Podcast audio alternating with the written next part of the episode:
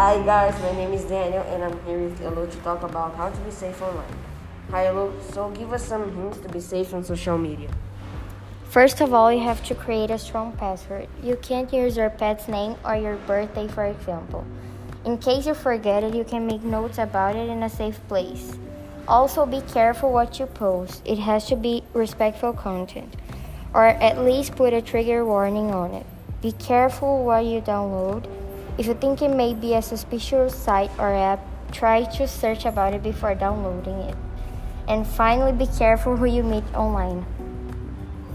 Thank you Elo for giving some hints and I bet most of the viewers will use them. That's it for it guys. I hope you enjoyed and I see you in the next podcast.